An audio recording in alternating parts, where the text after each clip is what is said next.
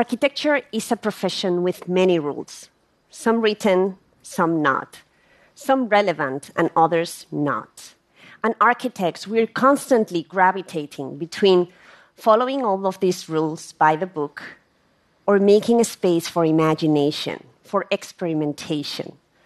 And this is a difficult balance, especially if through architecture you're trying to challenge preconceptions and push boundaries and innovate, even if just using what we have around and we all the time overlook. And this is what I've been doing along my team, Ensemble Studio, and from our, our very early works that happened in strict historic contexts, like the city of Santiago de Compostela. Here we built the General Society of Authors and Editors, a cultural building and on top of all the regulations, we had to use stone by code. And our experience was limited, but we had incredible references to learn from. Some coming from the city itself, or from nearby landscapes, or other remote places that had impacted our education as architects, and maybe you recognize here. But somehow, the finished products that industry made available for us as architects to use in our buildings seem to have lost their soul. And so we decided to go to the nearby quarries to better understand the process that transforms a mountain into a perfectly squared tile that you buy from a supplier. And we were taken by the monumental scale of the material and the actions to extract it. And looking carefully, we noticed hundreds of irregular blocks piling up everywhere they are the leftovers of an extraction sequence, the ugly parts that nobody wants. But we wanted them. We were inspired. And it was a win win situation where we could get this residual material of great quality deemed to be crushed at a very low cost. Now, we had to convince our client that this was a good idea, but foremost, we had to come up with a design process to reuse these randomly shaped rocks and we had not done this before. And today, everything would be much easier because we would go to the quarry with our smartphones equipped with 3D scans, and we would document each rock, turn that into a digital model, highly engineer the whole process. But more than a decade ago, we had to embrace uncertainty and put on our boots, roll up our sleeves, and move to the quarry for a hands on experience. And we also had to become the contractors because we failed at finding somebody willing to share the risk with us. Now, luckily, we convinced the quarry team to help us build a few prototypes to resolve some of the technical details. And we agreed on a few mock ups, but we got excited. And one stone led to another until we succeeded to build an 80 meter long by eight meter high structure that recycled all the amorphous material of the quarry, just supported by gravity. No mortar and no ties. And once built and tested, moving it to the final site in the city center to unite it with the rest of the building was a piece of cake. Because by having isolated uncertainty and managed risk in the controlled environment of the quarry, we were able to complete the whole building in time and in budget, even if using non conventional means and methods. And I still get goosebumps when I see this big chunk of the industrial landscape in the city, in a building, experienced by the visitors and the neighbors. And this building gave us quite a few headaches, and so it could have well been an exception in our work. But instead, it started to inform a modus operandi where every project becomes this opportunity to test the limits of a discipline we believe has to be urgently reimagined. So, what you see here are four homes that we have designed, built, and inhabited. Four manifestos where we are using the small scale to ask ourselves big questions. And we are trying to discover the architectures that result from unconventional applications of pretty mundane materials and technologies, like concrete in different forms in the top row, or steel and foam in the bottom row. Take, for instance, these precast concrete beams. You've probably seen them building bridges, highways, water channels. We found them in one of our visits to a precast concrete factory. And they might not seem especially homey or beautiful, but we decided to use them to build our first house. And this was an incredible moment because we got to be architects as always, builders once more, and for the first time, we could be our own clients.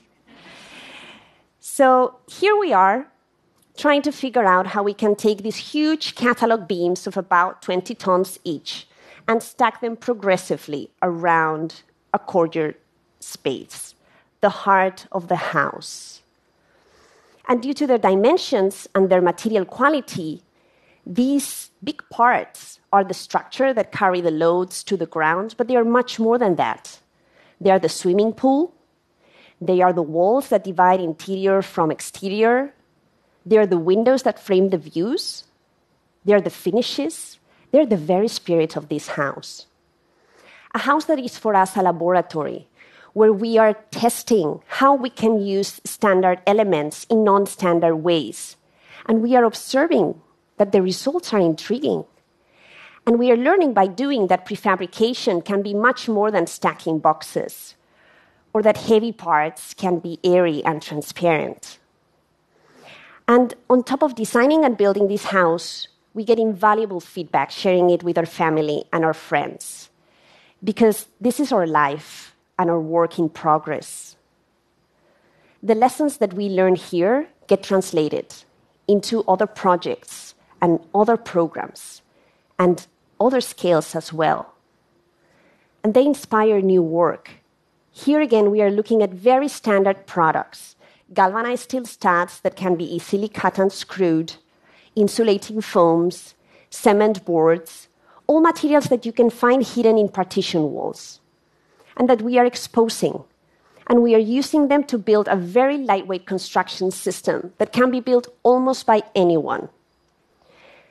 And we are doing it ourselves with our hands in our shop, and we are architects. We're not professional builders, but we want to make sure it's possible. And it's so light that Anton can move it with his hands, and Javier can put it in a container, and we can ship it like you would ship your belongings if you were moving abroad, which is what we did five years ago. We moved our gravity center from Madrid and the house of the concrete beams to Brookline. And we found the ugly duckling of a very nice neighborhood, a one story garage, and the only thing we could afford. But it was okay because we wanted to transform it into a swan, installing on top or just delivered kit of parts. Once more, becoming the scientists and the guinea pigs. So, this is a house that uses some of the cheapest and most normal materials that you can find in the market that applies the ubiquitous 4x8 modulation that governs construction industry. And yet, a different organization of the spaces and a different assembly of the parts is able to transform an economically built home into luxurious space. And now we're dreaming and we are actively working with developers, with builders, with communities to try to make this a reality for many more homes and many more families. And you see, the world around us is an infinite source of inspiration if we are curious enough to see beneath the surface of things. Now I'm going to take you to the other side of the moon, to the sublime landscape of Montana, where a few years ago we joined Cathy and Peter Halstead to imagine Tippet Rise Art Center on a 10,000 acre working ranch. And when we first visited the site, we realized that all we knew about what an art center is was absolutely pointless for that client, for that community, for that landscape. The kind of white box museum type had no fit here. So we decided to explode the center into a constellation of fragments, of spaces spread across the vast territory that would immerse the visitors into the wilderness of this amazing place. So, back in the office, we are thinking through making, using the land both as support and as material, learning from its geological processes of sedimentation, erosion, fragmentation, crystallization, explosion, to discover architectures that are born from the land, that are visceral extensions of the landscape. Like this bridge that crosses Morphy Canyon, or this fountain, like this space topping a hill, or this theater that brings to us the space of the mountains and its sound. And in order to realize this idea, construction cannot be perfectly planned. We need to embrace the drastic weather and the local craft. We need to control just those aspects that are critical, like the structural, the thermal, the acoustical properties embedded in the form. But otherwise, improvisation is welcome and is provoked. And the moment of construction is still a moment of design and a moment of celebration where different hands, hearts, minds come together to perform a final dance. And the result then cannot be anticipated, it comes as a surprise. And we unwrap architecture like you wouldn't wrap a birthday gift. Architecture is uncovered, it's discovered. It's extracted from the guts of the earth to build a shelter, one of the most basic human needs. Architecture, art, landscape, archaeology, geology, all made one. And by using the resources at our disposal in radical ways, by making a space for experimentation, we are able to bring to light architectures that find the beauty latent in the raw and imperfect things that surround us, that elevate them and let them speak their own language. Thank you.